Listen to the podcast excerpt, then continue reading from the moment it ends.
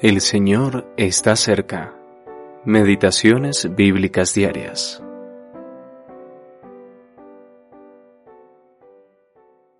Fuisteis rescatados con la preciosa sangre como de un cordero sin defecto y sin mancha, predestinado antes de la fundación del mundo. Hebreos capítulo 3 versículo 1. Antes de la fundación del mundo, parte 3.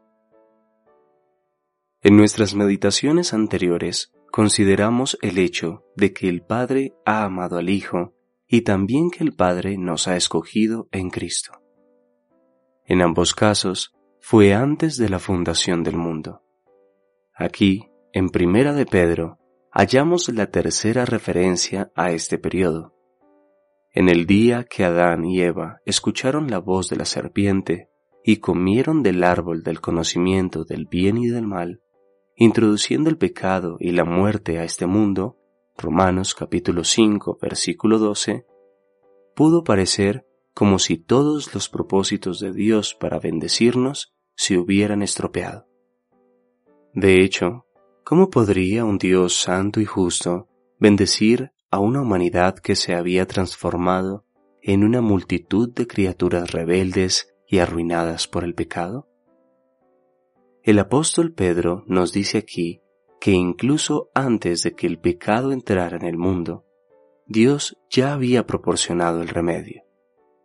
La desobediencia de Adán y Eva no sorprendió a Dios, y lejos de estropear sus planes, puso de manifiesto su sabiduría y amor, y la grandeza de sus recursos en Cristo. Incluso antes de la creación del primer cordero en la tierra, Dios tenía ante sí a su Cordero, a su propio Hijo, quien entraría en este mundo en el tiempo señalado para hacer aquel sacrificio plenamente suficiente para tratar con el asunto del pecado y nuestros pecados.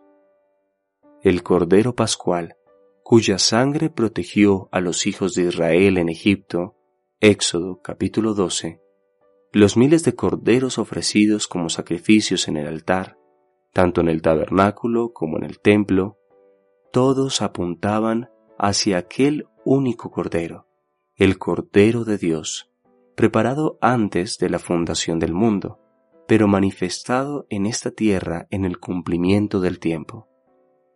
Cuán preciosa es su sangre para Dios y para nosotros.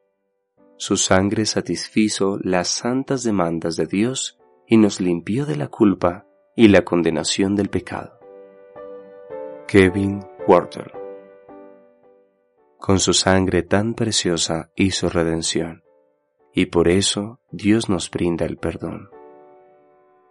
Frances R. Havergal